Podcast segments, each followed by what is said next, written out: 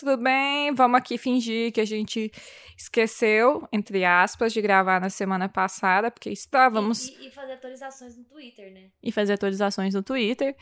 É, porque estávamos numa crise de preguiça, Sim. né? Essa preguiça de agosto que não acabava, agora é começo de setembro, então alma nova, vida nova, vamos gravar, né? Tô aqui do lado presencialmente de Letícia, oi, gente. Letícia, depois de um século, você tem recados? Tenho, tenho recados. É, Então a gente vai pro penúltimo episódio hoje. O último, é, eu vou tentar gravar em vídeo pra gente finalizar o Temor do Sábio com chave de ouro, né? Em vídeo pra gente colocar no YouTube. Esse não vai ter. Vou até tomar banho pra ele. Também. É, e, e é isso. Hoje nós vamos fazer, então, os três capítulos combinados, do 145 ao 147. E o próximo vai ser maior, é, que vai ser do 148 até o epílogo. E, e é isso, gente. E, e, assim, o recado mais importante é.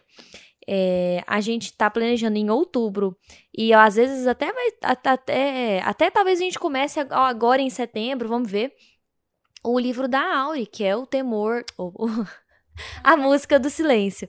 E a gente vai fazer a releitura, a leitura do livro, né? Muita gente, eu, a Jordana, a gente não leu. Muita gente que gosta, já releu os livros da crônica, ainda não leu a música do silêncio. Então, essa é uma oportunidade de todos nós juntos é, lermos esse livro. E depois nós vamos fazer a releitura do Nome do Vento. E, e seria muito legal se vocês é, participassem com a gente. Então, até aproveita esse momento para frisar. Eu soltei um link há três dias atrás no Twitter para vocês entrarem nesse grupo. Então, entrem nesse grupo. Esse, esse link tem validade de sete dias. É, vocês entrando no grupo, vocês vão participar da leitura com a gente e, e vai ser ótimo. A gente tá muito empolgada. E. Ai, eu esqueci o que eu ia falar.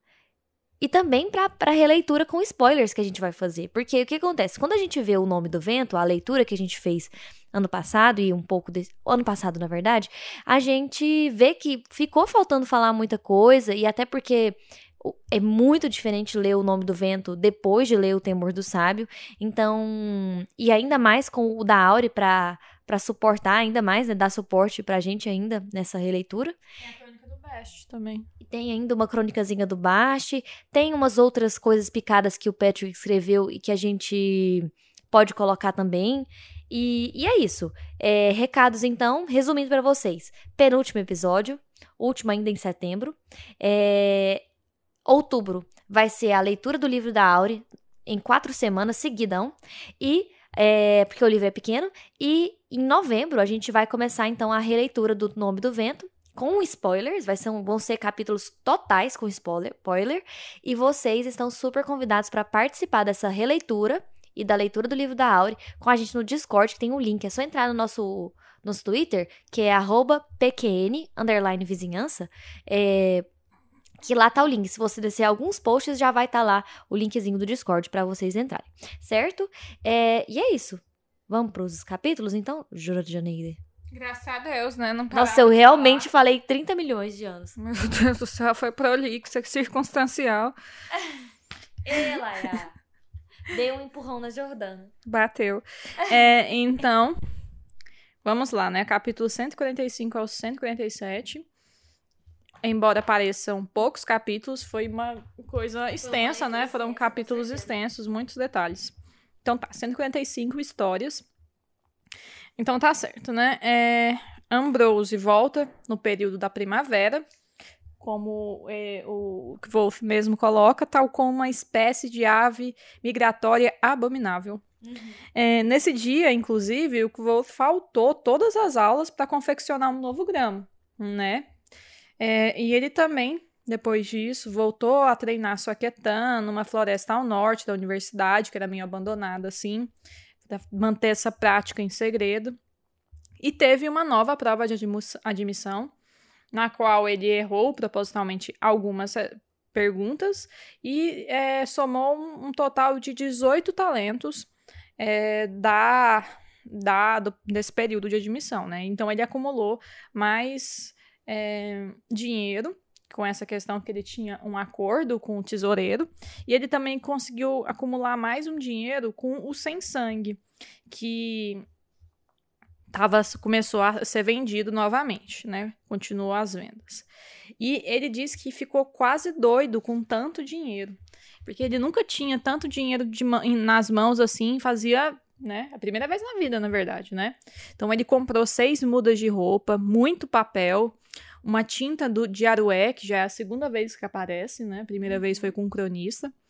Ferramentas, dois sapatos. Ele achou por uma é, ninharia, né? Um livro que é o Dictum de Illich, que é tipo um, um livro de, de, É de história ou é um livro tipo um dicionário? É gramática e dicionário. Gramática e dicionário de Illich, uma herbórica e um termo algum testina, que era para ele ajudar nas, na ficiaria, nas atividades de ficiaria dele, né? Além disso, ele jantou fora, comprou roupas novas, novas, porque só usa roupas novas, né? Pra Auri. Então, assim, ele tava fazendo. E fitas coloridas. E fitas coloridas. Ele tava fazendo, então. Um... Quem usa fitas coloridas no cabelo, Jordana? A Nina? Ordal, uma das anjos, um dos anjos de, de Telu. A Ordal é uma menina que usa fitas coloridas no cabelo. E, e, e tem fitas coloridas aqui e tem fitas coloridas mais pra frente no livro. É, então, assim, seria um paralelo é, inconsciente aí que eu voltou só de. Às vezes é só estilo também, né? Mas assim, essas coincidências assim chamam atenção. É, então, um personagem que já usou fitas coloridas no cabelo é a, a menina Ordal, que é que se torna um dos anjos de Telu naquela transformação. E, e é isso. É, ele. Ele começou então. É, tem, posso ler essa parte? Mais ou menos na metade do período letivo, comecei a ouvir umas histórias conhecidas. Histórias sobre um certo aventureiro ruivo que tinha passado a noite com Feluriana. Histórias de um galante jovem arcanista que tinha todos os poderes do grande Taborlim. Levara meses, mas minhas façanhas em vintas finalmente haviam passado de boca em boca por todos os longos quilômetros até a universidade. Talvez seja verdade que, quando enfim tomei conhecimento dessas histórias, alonguei um pouquinho a minha chaed e passei a usá-la com mais frequência. Talvez também tenha passado uma quantidade vergonhosa de tempo em cervejarias nas onzenas seguintes, espreitando em silêncio e escutando conversas. Talvez eu tenha até chegado a oferecer uma ou outra sugestão. E é engraçado que em tempos de. É, de rede social, que, tipo assim, a gente fica sabendo coisas que aconteceu do outro lado do mundo em segundos, né? Tipo assim, literalmente na mesma hora que tá acontecendo. É estranho a gente perceber a velocidade das histórias num mundo é, em que o nível maior de comunicação é a carta, né? E. Então, assim, e outra coisa interessante é o quanto esse capítulo Histórias é, justifica um pouco eu acho, né, talvez, o motivo que o Duke Wolf tá contando a história dele, né? Que a gente já percebeu quanto, às vezes, já na pousada no marco do percurso, nos interlúdios, o quanto o Cobb, às vezes, conta histórias completamente, assim, distorcidas, com, tipo assim, retalhadas mesmo. Pega um retalho de uma história, junto com a outra, às vezes mistura de um jeito diferente, e, e, e ele tá vendo acontecer ali, no presente, em questão de meses. Imagina em questão de anos, que foram os anos que passaram é, desses que a gente está lendo, até o coach da pousada marca do percurso, que tem gente que fala que passaram muito mais anos do que a idade dele mostra, né? É, enfim, é uma coisa que eu vou até falar mais pra frente. E é isso, você, quer, você queria falar alguma coisa, Jordanete? Eu tenho. É, é o seguinte, né? Antes é, de que Wolf perseguir o vento, sair da universidade para perseguir o vento, inclusive sob orientação do Elk Sadal, o Elk Sadal ele faz os, a seguinte, tem uma seguinte frase. É, diz ele, né, é que ele aconselhou-me a aproveitar plenamente todas as oportunidades de inconsequência que se apresentassem. Se 1.600 quilômetros não fossem o bastante para manter em segredo as minhas aventuras, nada mais o seria. Uhum. E é até irônico, né? Porque Sim. justamente essas aventuras que vão, assim, fomentar as reputações de Wolf, Sim. tal como ele é hoje, né? Exatamente. E continua. Do, e... do Will. Ah, não, e aí, é, ele é um, um, moço, né? E eu fico pensando assim que, igual ele falou, ele, ele era, eu tinha a idade de um moço e a notoriedade eu ia aproveitar antes dessa história se dissipar. Que ele percebeu mais pra frente que não se dissipou tão rápido quanto ele imaginaria, né? Então, ele falou assim: moço, como eu era, eu ia usar essa fama ao meu favor. O, Volt é um grande, assim, aproveitador da fama que ele tem, né? E, e aí ele conta que muitas histórias acabavam se centrando na caça dos bandidos e no salvamento de mocinhas. Mas nenhuma se aproximava tremendamente da verdade.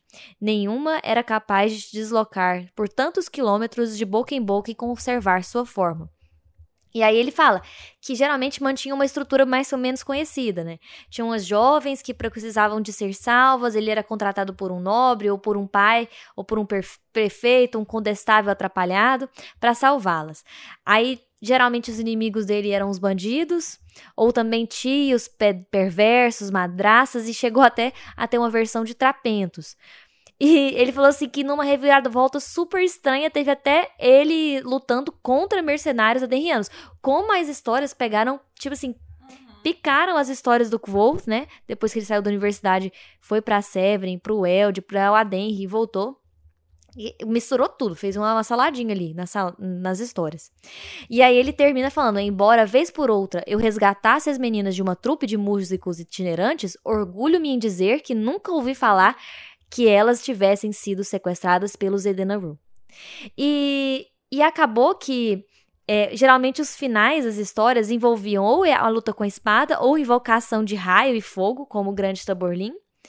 É, e geralmente sempre tinha, às vezes, também a presença de um latoeiro, né? E ele adorava quando aparecia o latoeiro, porque geralmente o latoeiro, é, depois de uma ajuda dele, ele acaba que o latoeiro presenteava com três coisas. É, e ele adorava essas versões de latoeiro. E aí ele fala o seguinte: Mas embora houvessem muitas versões desse relato, a história de Feluriana era de longe a mais popular. A música que eu havia composto também tinha viajado para o oeste, e como as canções preservam melhor a forma do que as histórias, os detalhes de meu encontro com Feluriana não eram moderadamente na Floriana eram moderadamente próximos da verdade. E aí chega essa parte do William e do sim que a Jordana tava falando, que o William não teve dificuldade, eles meio que, tipo assim, é, emparedaram o Kvolt, né, para ele contar a história de Feluriana, ele conta para os meninos, e quem teve muita relutância em acreditar foi o Simon, né, porque ele é de Atur, ele é de um país que é muito religioso, então assim, acreditar em encantados foi muito mais difícil para um aturense do que para um ceáldico, igual o Willem era. E, e aí, o capítulo vai finalizar numa questão muito interessante: o aniversário de Kvoth. Então, Kvoth está fazendo 17 anos no mundo mortal. Mas e no mundo real, né? Somando ali o, o, o tempo dele com o, a estadia que ele ficou nos, nos Encantados. Pode falar. E aí começa esse trecho do capítulo com Sim falando: a verdadeira questão é qual sua idade real. E aí ele continua: Você entrou na Terra dos Encantados, demorou algum tempo por lá e, ao sair, descobriu que haviam passado três dias. Isso quer dizer que ficou só três dias mais velho? Ou será que envelheceu enquanto estava lá? E aí eles começam a, a refletir um pouco sobre quanto tempo é, o Kvolt poderia ter passado nos Encantados. E aí o Kvolt tenta lembrar das coisas que ele fez, né? Então, dos momentos que ele cabriolou com a Feluriana, os momentos que ele construiu a Shaed com ela, os momentos em que... quantas vezes ele tinha se barbeado, é, o momento de luto lá e de, de bastante recuperação depois quando ele teve contato com o Kitai. E aí ele, ele começa a falar, né? Três meses? Quantas histórias havíamos compartilhado? Quatro ou cinco meses? Pensei na lentidão com que tivéramos de levar minha Shaed da luz estelar para a luz do luar e a do fogo. Um ano? Pensei no período desagradável desgraçado que eu passara em recuperação do meu encontro com Kitai. Tenho certeza de que não pode ter sido mais de um ano. Tem um post é, no Reddit de um menino contando qual. Estimando matematicamente, assim, da melhor forma possível, quantos anos o voo teria na pousada Marco do Percurso. Quanto, quantos anos no máximo ele teria, né? E eu acho que o menino chegou a duzentos e poucos anos, uma coisa assim. Se ele tivesse passado, tipo assim, o restante da história nos Encantados, entende? Porque ele se acha muito velho e tal. Apesar que tem algumas coisas que, que são confusas, do tipo, por exemplo, o cronista é, conhece o Kvolt, conhecia a fama do Kvolt. A gente não sabe se ele frequentou antes ou depois do Kvolt, mas assim, por exemplo, quando o Kvolt foi para a universidade, ele já tinha o, o, publicado o livro do cronista, né? Então assim, eles viveram num mundo ali que parece que ao mesmo tempo. E outra coisa, é, então para relembrar, é, sobre essa questão de anos, que eu tenho muita vontade de fazer um, um, episódio só sobre a questão do calendário, né? Ele conta mais ou menos o seguinte: três dias no mundo mortal equivalem a mais ou menos um ano no mundo encantado. Entendeu? Então, seria. O que é bom. Tipo assim, eu assisti o filme do. Esses filmes de de espaço e quando você é, foi melhor para ele ter passado mais devagar no mundo mortal do que mais rápido, né? Imagina se ele fosse aqueles filmes de astronauta que o cara viaja, fica 10 segundos fora e envelheceu 10 anos no povo que ele conhece, né? É, enfim, é o contrário. E ah, vamos fazer esse depois, eu vou fazer esse esse cálculo com vocês. Mas o que, que eu quero resumir desse capítulo? Primeiro, sobre as histórias, que é o nome do capítulo, né? Como as histórias mudam com a quilometragem com o passar do tempo, num mundo onde as histórias eram a forma mais comum de contar a passagem do tempo. Tem os livros também, mas não era todo mundo que tinha contato com livros. E sobre a passagem do tempo, do aniversário do Kvols, né? Que é uma coisa que é muito interessante, ainda mais que a gente, quando a gente tem é, duas passagens de tempos diferentes, né? Com um cronômetro diferente. É, que é do mundo mortal e encantado. Nossa, eu fiz. Eu, tô, ando, eu ando aéreo nesse, nesse episódio. Tô, tô dando trabalho pra você, Janete. Nem sei o que, que você tá falando mais. então, tá bom. Ele falou assim, então não deve ter sido mais que um ano. Minha voz não sou nem de, longe, nem de longe tão convincente quanto me agradaria. Então o Will diz: Bem, nesse caso, feliz aniversário. Ergueu o corpo para mim. Ou aniversário, isso depende. E assim acaba o capítulo 145. Começamos o 146 fracassos. Nossa, me identifiquei com esse título. É, então tá, né? Então tá durante o período letivo de primavera. Ele diz que teve diversos fracassos. Algum destes foi a dificuldade de aprender o Willis, né? Porque ele dizia que o discurso era muito confuso. A escrita, o, a, o raciocínio de escrita era muito confuso. Porque todo o pronome de posse, toda noção de posse era estranhamente dual, como se por algum motivo o simples fato de possuir meias alterasse a natureza da pessoa de um jeito fundamental. Ele diz isso depois de dar como exemplo as meias do diretor. Então, assim, Nossa. em determinado momento, em determinada forma que você falava, as meias podiam ser do professor, ou então a, o professor era das meias, e aí isso mudava completamente o que era o ser. Não se podia dizer apenas as meias do reitor. Ah, não, simples demais. Toda posse era estranhamente dual, como se o reitor fosse dono de suas meias, mas ao mesmo tempo as meias também fossem proprietárias do reitor. Como se por algum motivo o simples ato de possuir meias alterasse a natureza da pessoa de um jeito fundamental. Eu fiquei achei tão interessante porque o Willis parece que é uma coisa meio que é, é uma língua tentando captar a complexidade da vida real lá daquele mundo. E eu tenho, uma, eu tenho uma sensação de que isso tem muita relação com a nomeação, com, quem, com, com ser conhecedor, essas coisas. E, e, e, tentando passar esse tipo de conhecimento para a língua. Uhum. Porque eu acho que tem isso de a pessoa interagir com aquele objeto é, durante a nomeação de uma forma que o objeto também exerça influência sobre quem a pessoa é. Uhum. Tipo, o Kvolta interagir com o vento, é, o Kvolta interagido com a Feluriana, e a gente não sabe se ele nomeou só o vento ou o próprio nome da Feluriana, né? Mas como que essas coisas, eu acho que é um caminho de via dupla também. Sim. Não, e fora também que, às vezes, o fato dela ter, ser tão obscura, assim como a arte da nomeação, não vem ao caso, né? A língua tem, guarda alguns segredos em si, uhum. assim. Então Talvez por isso que ela tenha desaparecido, tal como a arte da nomeação, né? uhum. né? Virou um vinho ralo. É e, verdade. E aí ele fala que ele aprendeu temano em poucos, pouco tempo, né? Só que isso dias. era uma questão completamente diferente, porque o temano tinha a mesma ordem, é, era uma língua muito ordeira, né? Então uma língua muito matemática, quase assim. Então não era difícil é, aprender uma linguagem que seguia os mesmos moldes da sua língua natal, Uhum. né? Da sua língua original. Então, por isso que ele não teve tanta dificuldade. Agora, o raciocínio para se falar Ilish era gigantesco. Isso para se falar. Para se ler Ilish. Os, nó- os nós narrativos, né? Era ainda mais difícil, porque ele, ele não tinha muitos lugares para olhar, quem aprender, que era só com as aulas particulares do reitor. Então, assim, ele estava se frustrando muito com o aprendizado dessa língua. Exato. E, inclusive, ele tenta até praticar o Ilish com o Deok. Mas ele não era um grande professor e admitiu que a única pessoa de, de- do seu conhecimento que era capaz de ler os nós narrativos era sua avó, que havia morrido quando ele ainda era novo. Outro fracasso era em relação à química avançada, que ele teve começou a pegar aulas com o guildeiro de Mandrag, o Anisat.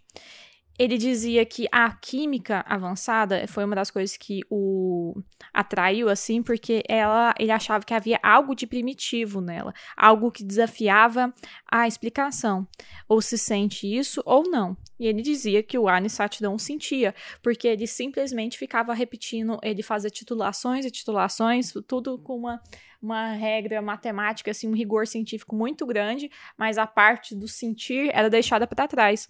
E, e eles tinham grandes divergências, e numa dessas deixou de ser uma, uma, uma conversa acalorada e virou uma discussão, assim, de baixaria mesmo, e ele foi expulso da aula de química. Outro fracasso seu foi na matemática ele diz que por conta do, do- da animação mesmo da Feila de falar de matemática, né? Ele falou assim, nossa, deve ser legal então, né? Mas aí ele diz que não deu muito certo, ele ficou, ah, os números não o atraíam, né? Ele inclusive falou a seguinte frase que eu gostei muito: Não sou poeta, não gosto das palavras por elas mesmas. Gosto delas pelo que elas podem realizar. Do mesmo me- modo, não sou um aritmético os números por, por si só só tem, tem pouco interesse para mim. Então ele acabou deixando também a matemática de lado. E a vantagem, né, o, os prós desses abandonos foi que abandonando tais matérias, ele ficou com mais tempo livre. Então ele começou a investir mais tempo na oficiaria, é, construindo sem sangue, ganhando dinheiro com isso. Ele passou mais tempo na iátrica. Ele fez, inclusive, uma pesquisa sobre a ineficácia da aratuta. Que você lembra com quem que ele é, teve essa discussão? Com a avó. Com a avó, exatamente. Que era talvez uma fisiopata, Fisiopata. uma das melhores fisiopatas com quem ele teve contato na vida, né? No meio de, um, de lugar nenhum. E ele também gastou o seu tempo romanticamente. Ele dizia Que, que. também foi um fracasso, entre aspas, né? Sim. Assim, Por que, fra- dependendo do ponto de vista, né? Sim. por que, que ele dizia que era fracasso? Ele dizia que todos os romances eram agradáveis, agradáveis e breves. Porque ele mesmo diz que ele não tinha substância. O Simon, por exemplo, ele era uma pedra não lapidada. Agora ele, o que, que ele tinha para oferecer? Nada, na verdade. Menos agora. Mas parecia uma pedra curiosa que só de se apanhar no chão, é que se apanhava no chão, carrega-se por algum tempo e por fim torna-se a jogar fora, ao perce- perceber que, a despeito de toda a sua aparência interessa- interessante, ele não passa de uma terra empedrada. Nossa. Então, assim, ele, apesar dele ser charmosão e agora ter umas habilidades é, encantadas, né? Que ele aprendeu com a Feluriana, ele não tinha muita substância, assim, pra- a Uhum. oferecer para esses romances, né? Talvez até porque ele estava já né, mentalmente engajado ainda com a Dena, né? Enfim, é, então, continuando esse capítulo, a Letícia vai continuar, porque eu tô falando pra caralho. E aí ele vai para um dos últimos fracassos dele, que foram os, fra- os fra- fracassos nos seus projetos de oficiaria. E aí ele vai para um diálogo muito legal que ele tem com o Kilvin.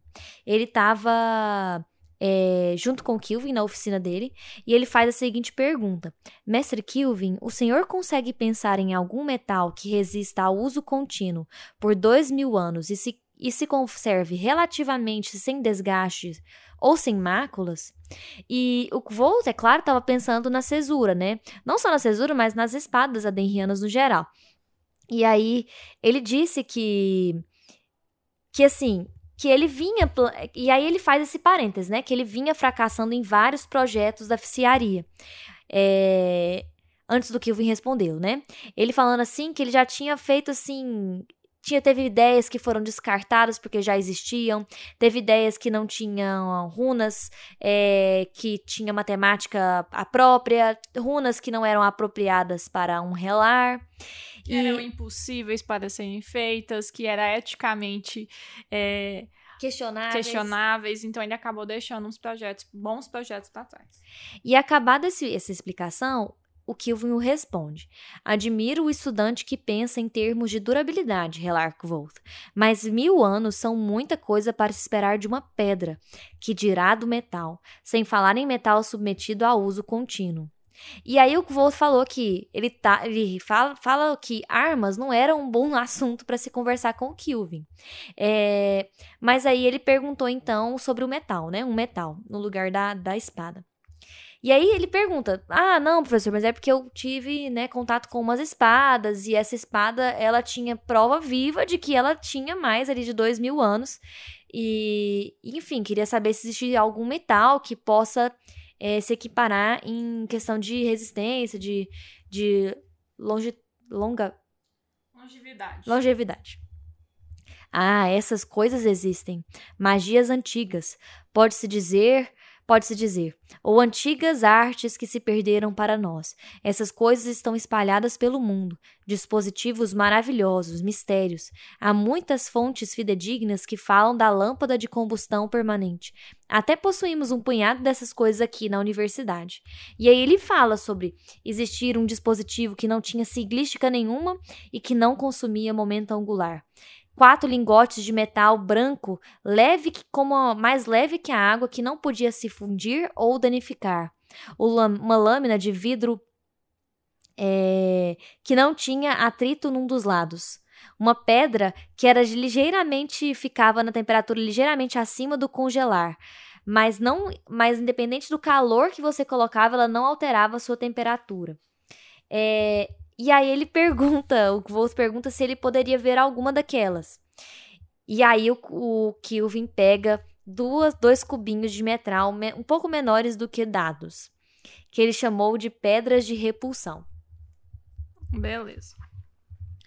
E aí ele pega essas pedrinhas, cochicha alguma coisa nelas que o, o Volt não consegue entender, e ele percebe uma mudança sutil no ar. É, e aí, logo ele percebeu que ele não podia sentir o calor que irradiava da forja, da forja fumegante do outro lado do gabinete do Kilvin. E ele achou isso peculiar, assim. E quando ele deu por si, o Kilvin estava com uma barra de ferro indo em direção à cabeça dele. Só que essa barra de ferro é refreada e não produziu um chicotear na mão do Kilvin, ela simplesmente parou. Às vezes eu fico pensando assim, que é como se alguém batendo numa, numa peça de massinha gigante, né? Ela é, absorveu verdade. toda a energia e não retribuiu é, na mão do Kilvin, né? Depois ele olhando é, assim, né? Meio que tipo, que porcaria que aconteceu, né? Aí o que o Kilvin fala? Que essas pedrinhas elas produzem uma barreira tálmica e cinética. E ele, se ele se concentrasse bem ah, no ambiente assim, ele, ele quase podia ver alguma coisa. Era inclusive conseguia tocar, que era uma barreira invisível. Não era dura nem sólida. Ela cedia um pouco ao ser empurrada e parecia escorregadia. Ela parecia um vidro sujo de manteiga. E o, o Kilvin diz, inclusive, que antes do Elodin nomear o, o Pega-Flecha, né, o Sem Sangue, ele queria é, dar um nome de repulsor menor para o seu artefato. Aí o Kuvol tá até lisonjeado assim, né, mas fala, mas isso é muito superior ao meu Pega-Flechas. Aí o Kilvin, mas a sua engenhosidade nós podemos repetir indefinidamente, podemos replicá-la. Esse mistério não. Isto aqui é útil, mas não se esqueça: a engenhosidade e a cautela são boas para o artífice. Fazemos nosso trabalho no campo do real.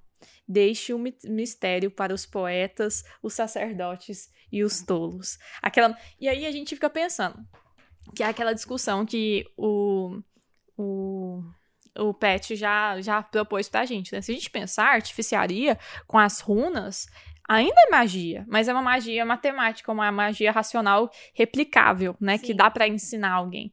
Agora, na nomeação, e por exemplo, esses artefatos que têm uma, né, uma magia mais misteriosa, talvez uma magia superior, não são replicáveis porque o conhecimento que o pessoal tem na universidade é um vinho ralo, né? Então, são coisas que são misteriosas e indomáveis, assim. Uhum. Depois, o Kilvin cochicha novamente alguma coisa nas pedrinhas e torna a guardá-las. E assim, geralmente, é, a gente tem a sensação de que poderia ser algo moldado, talvez, pelos moldadores, esses objetos. Porque, porque, por exemplo, essa descrição. É que, gente, eu ainda tô fazendo a parte 2 do vídeo do IAX, né? Eu não gravei, não postei ainda por, por falta de Vontade. vontade. Não vontade. É, ela é a. Também, mas assim, é porque esse vídeo tá dando mais trabalho do que eu achei que ele ia me dar. Enfim. É, fazendo a coisa do. revisão do, do, do livro do- da parte do IAX, quando ele leva os três. e o escutador abre o pacotinho com o nó, né? Abre o nó do pacote, do terceiro pacote, e vê a flauta, a madeira dobrável e a caixinha de ferro, são objetos que você bate o olho neles e vê que eles são diferentes, que eles são normais, entre aspas, né? Poxa, é um pedaço de madeira, ah, é uma flauta, ah, é uma caixinha de ferro. Mas é igual o escutador fala, esses objetos, eles são muito mais do que eles aparentam ser. Então ele toca a flauta, aí a flauta chama as viúvas da noite. Ele toca a flauta e ela chama a lua. É, a caixinha de, de madeira, a- o, a o pedaço de madeira vira uma casa dobrável que talvez pode até ser o mundo encantado. É, a caixinha de ferro guarda um pedaço do nome da lua.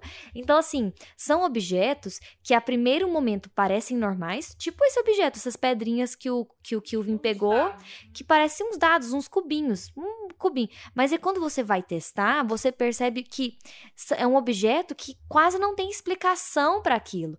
Então, parece um objeto moldado. Eu não sei se, por exemplo, igual às vezes tem gente que fala assim, vamos contar quantas magias tem no livro. E existem algumas magias no livro. Mas a gente não sabe se essa é uma, da- uma magia dos moldadores, esse é um objeto moldado, ou se esse é um objeto de outra magia que a gente só não teve a explicação ainda pelo Patrick. E eu acho que é isso, Jordano.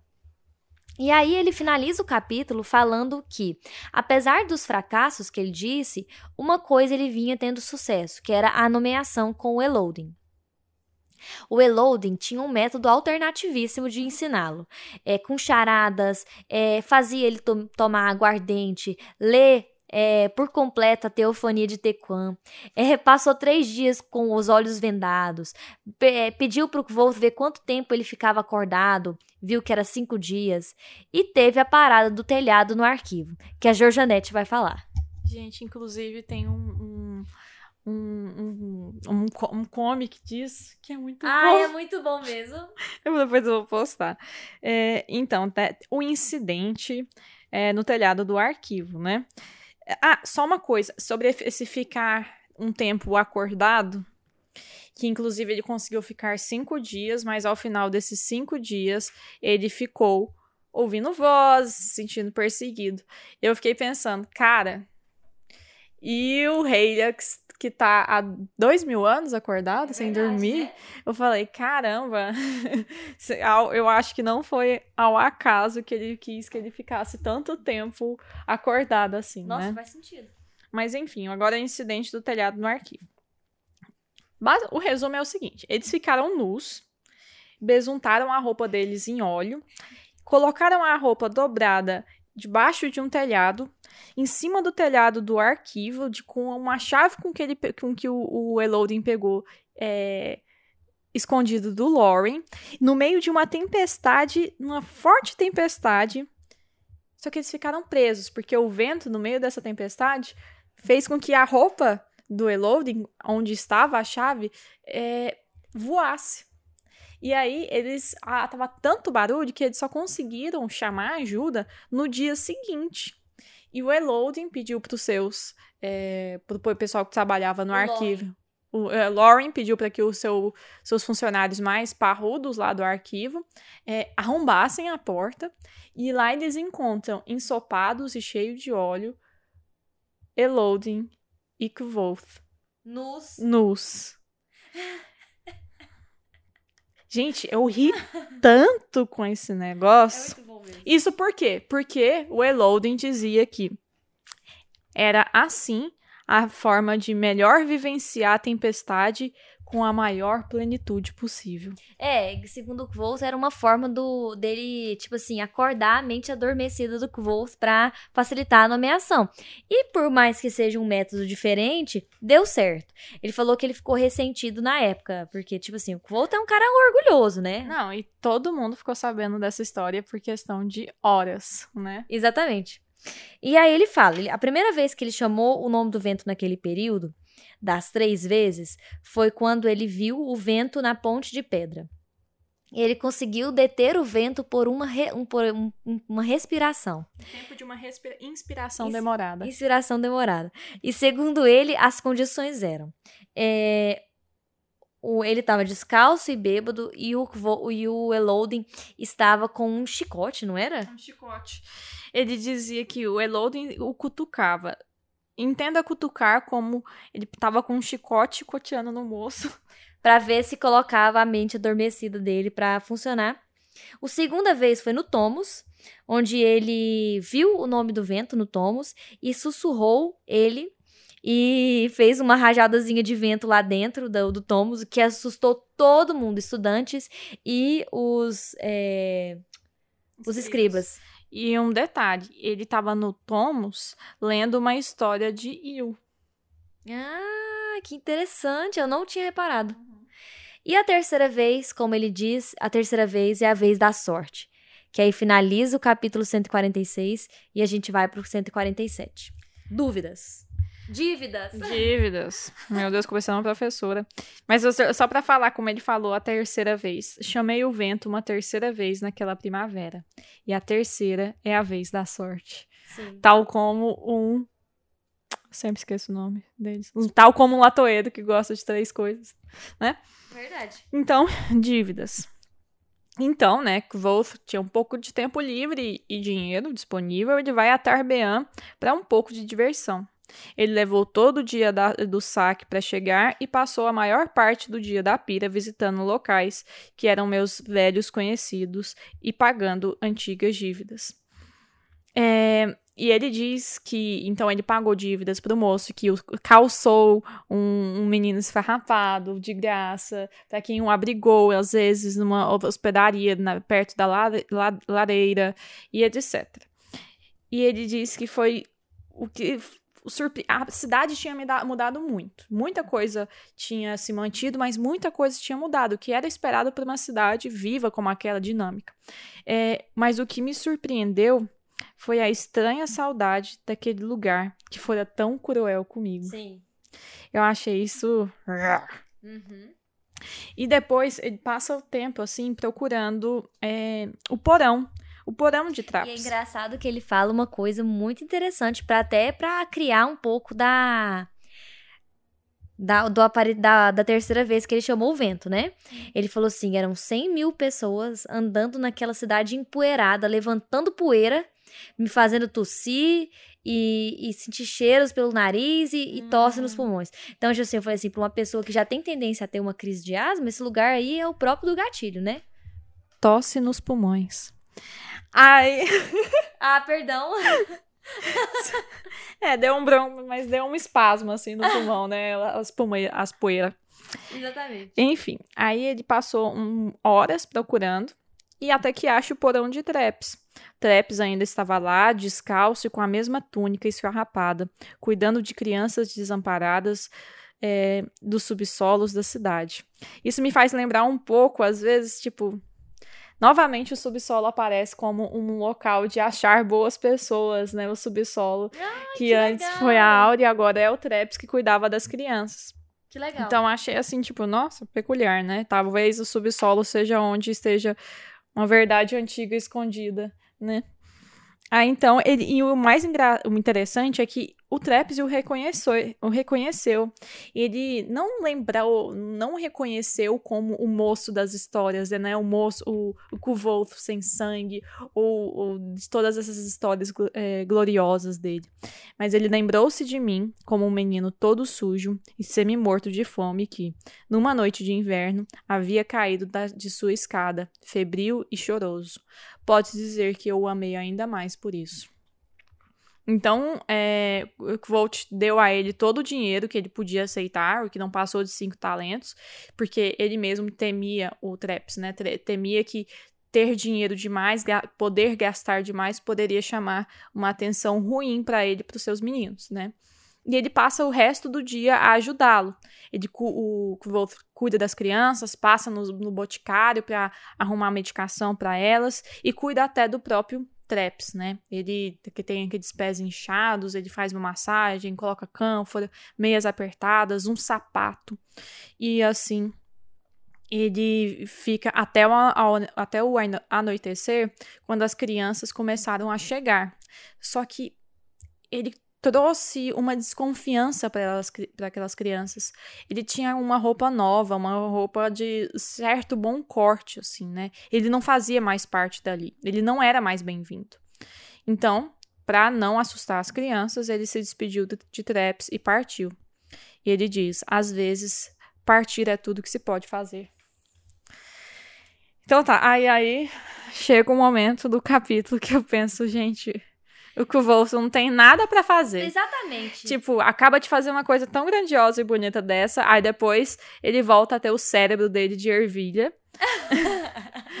então, tipo assim, ok, né? É ainda a parte infantil dele, meio travessa mesmo. Ele compra uma folha de papel creme, uma única folha, e escreve um bilhete para Ambrose se passando por uma outra pessoa pregando-lhe uma peça, né? Tipo, ah, o filho é seu, não sei o quê. Uhum. E aí ele depois ele eu adorei que ele tem essa questão meio teatral, né? Ele pega, paga um chapéu para um moço, e aí ele já muda a, a, a dicção, ele muda os trejeitos dele para convencer um moço a comprar a carta. Parece muito Sherlock Holmes, né? Sim. Parece demais o Sherlock.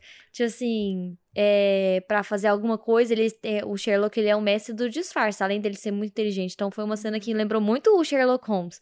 E, e depois de ele negociar a carta, ele negocia a carta, ele nem precisa daquele dinheiro, ele tá lá negociando a carta, o preço da carta.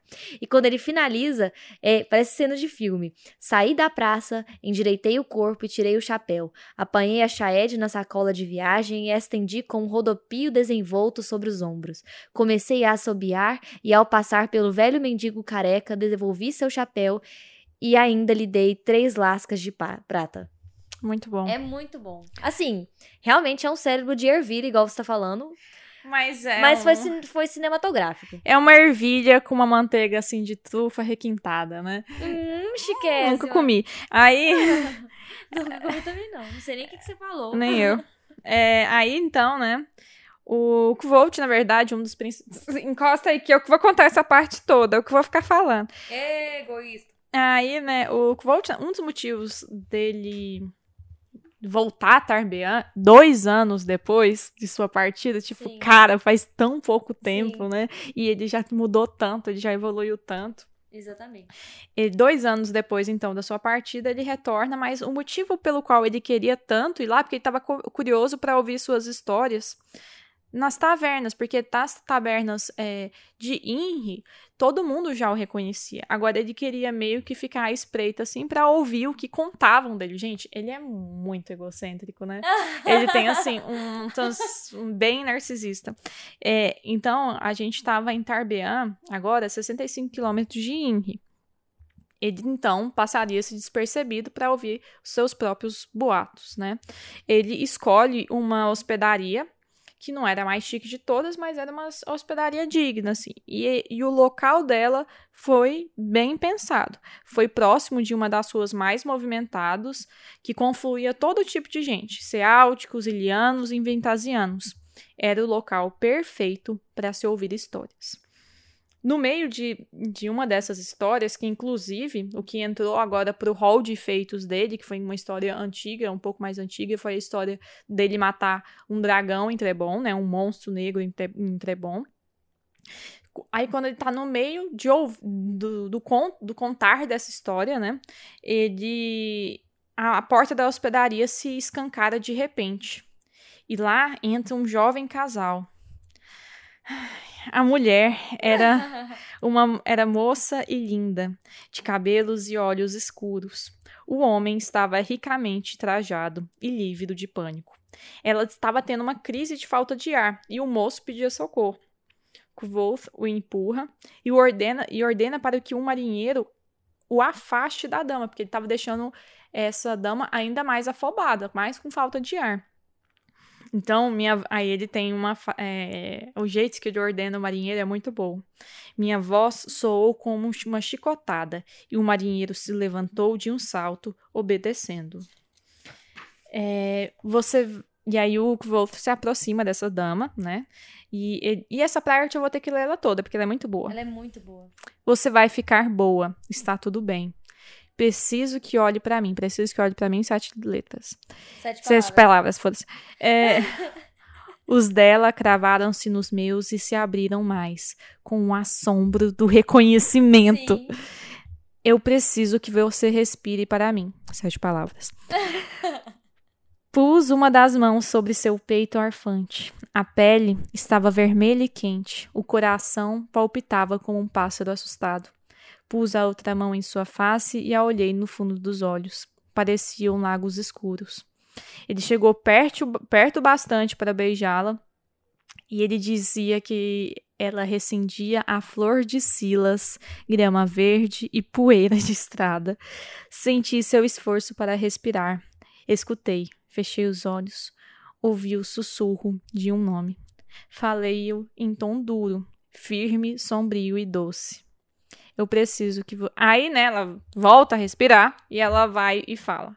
Eu preciso que você respire para mim. Repetiu minha frase. São sete palavras. Kuvos são. Meu herói. Disse fucking Dena e inspirou devagar, sorridente. Então, assim, eu já sabia que era a Dena. Uhum. Eu suspeitava quando ela entrou. Quando, porque falou que era uma mulher de cabelos e olhos negros. Mas depois, quando ela, essa parte aqui que falou cheirando vacilas, eu falei, isso foi legal na minha cara. Jordana, eu acho tão legal ver você, tipo assim, lá do nome do vento, que tava lá toda perdida. O que, que, é esse, que, que é esse violão aqui? Não é violão, é alaúde? Isso tem importância? Tem, tem sim. Exatamente. Pra agora, empolgada só de ver um pequeno detalhe de Silas é ótimo. Eu tô muito feliz. Então fica caladinho. É, é, Ê, menina! Então, coisas interessantes que eu achei nessa passagem. Primeiro, quando ele ordena um marinheiro, são dez palavras. Uhum. Quando quase todos os diálogos com Dena aqui são sete palavras. É, outra coisa.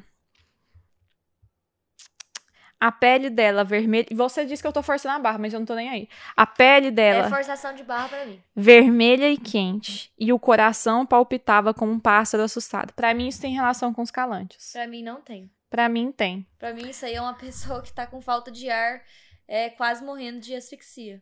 Não, mas ela tá vermelha e usou um pássaro ainda. Então, aqui pra mim tem associação com os calantes. Eles vão usar as associações assim como pássaro. É, é a associação que eles têm na época. Se lascar.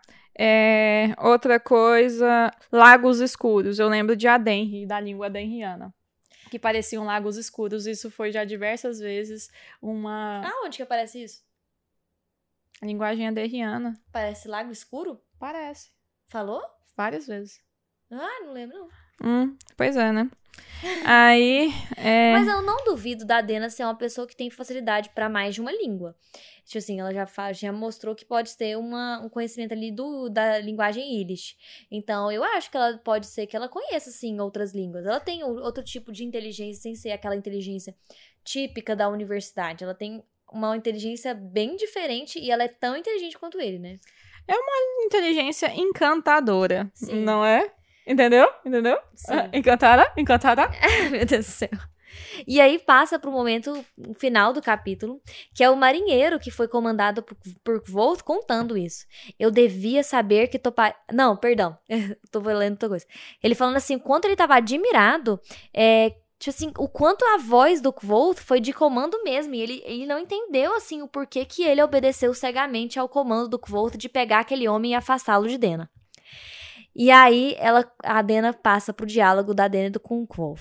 Eu devia saber que toparia com você por aqui. Você sempre está onde menos espero. Encontrá-lo. Finalmente abandonou a universidade? E aí o Kvolt fala que não, ele não abandonou.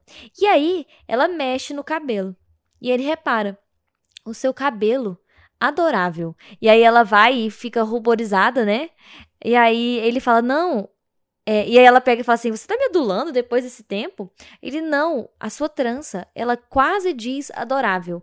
É, ao invés de quatro mechas, ela tem seis mechas, mas ela tá quase dizendo adorável. E ela falou: Pelo amor de Deus, Kvolt, como assim? Você sabe ler também, nós, ilianos?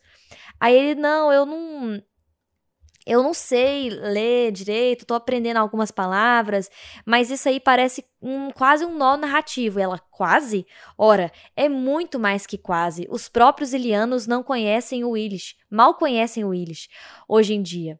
Nem os que sabem a língua dão importância ao nós, aos nós, e eles são para ser lidos com os dedos, não com os olhos. Eu achei diferente isso, não sabia. Foi bem interessante. E, e ela falou de uma forma irritada, como se eu não sei se é uma pessoa que realmente gosta de, de, de saber ela... línguas e o fato de saber línguas e respeitá-las é o que tá irritando ela, né? Não, Ou então é, é porque ela tem uma conexão mais.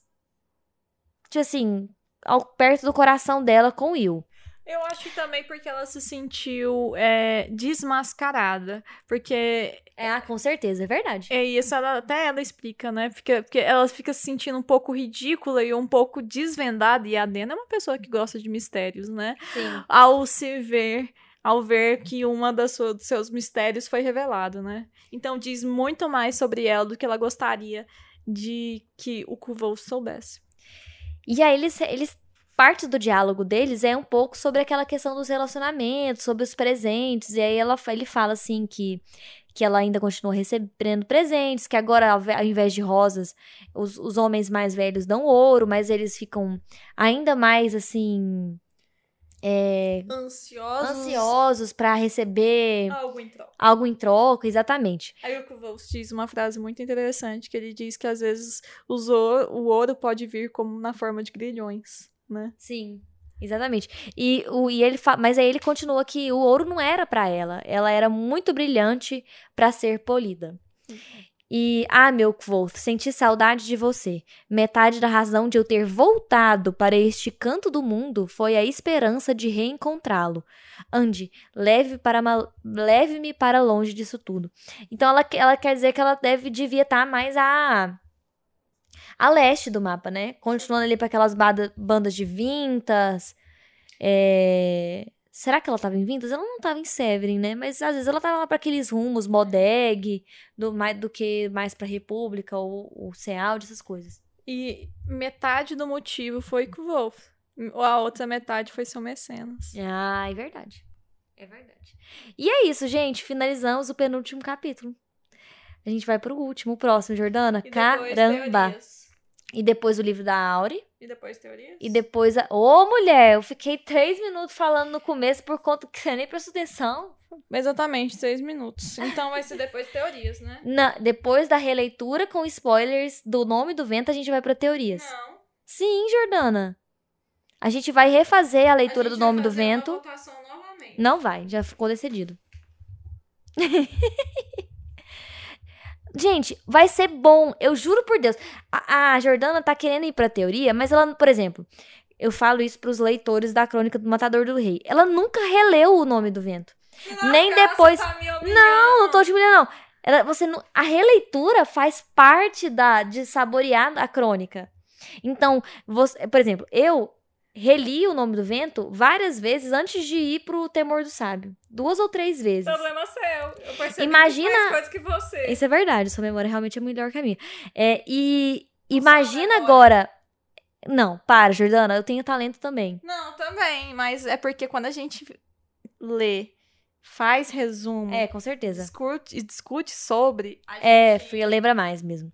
Mas assim, é, não, não levem a mal, gente. É uma coisa que vocês é, não vão achar ruim. É uma, eu prometo fazer uma releitura. Eu prometo fazer uma releitura com spoilers, onde vocês vão participar e tipo, quer, quer dizer, quem tiver lá no Discord, né? E é uma releitura que é com spoilers, gente. Vai ser muito mais detalhada, com muito mais assim discussão. O único spoiler que a gente vai ter é quando The Doors of Stone sai. Gente, a Jordana não sei porque ela tá criando caso, porque isso já tinha sido decidido já faz um mês, eu acho já. Eu achei que eu tinha entendido outra coisa. Não, então assim, é, último episódio do Temor do Sábio, é, ainda nesse mês, né, em setembro. Provavelmente final de setembro, outubro, vai ser o livro da Auri. É, novembro, releitura, começa a releitura de O Nome do Vento com spoilers. E aí depois a gente vai nadar nas teorias, Jordana. Nadar, nadar, se Tá mergulhar. Bom, vamos pedir logo. Então tá certo. É isso, gente. Eu espero que vocês tenham gostado. Participa lá do nosso grupo do Discord. A gente tem um grupo super legal. Eu tenho muita felicidade de estar naquele grupo com vocês. Então, quem tá aí ouvindo e participa do grupo Discord, eu adoro vocês, de verdade. É, e tenho muito orgulho de quem tá lá. E, e é isso. E, e quem quiser participar, cê vai ser bem-vindo. O podcast chama Pequena Vizinhança, não é à toa. É pra gente ser pequeno e é pra gente ser vizinho um do outro mesmo. Tipo E assim, pra fazer fofoca. isso, exatamente. Pra gente ser, tipo assim, companheiro mesmo, ser uma comunidade legal. Então, participem. É muito legal isso. Tchau, fiquem com o Telu. Tchau, gente. Até. Eu vou tentar fazer. A gente não vai atrasar mais, tá bom? Vamos então, sim. até. Esse é é certeza que vai sair até duas semanas. Até então, gente.